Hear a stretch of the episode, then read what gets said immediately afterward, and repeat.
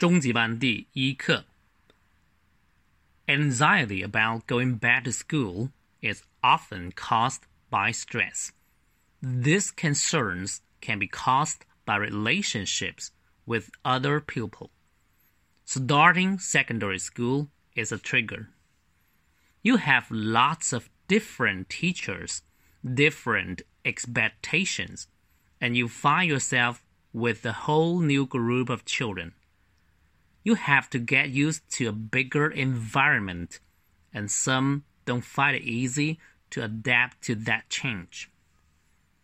If anxiety means you do not go to school at all, then all sorts of problems can build up quickly. It's important to get into the school routine as quickly as possible. Try to stick to the normal routine at your school. If the problem cannot be solved with support from the school, request urgent help from an educational psychologist through the school or your local authority.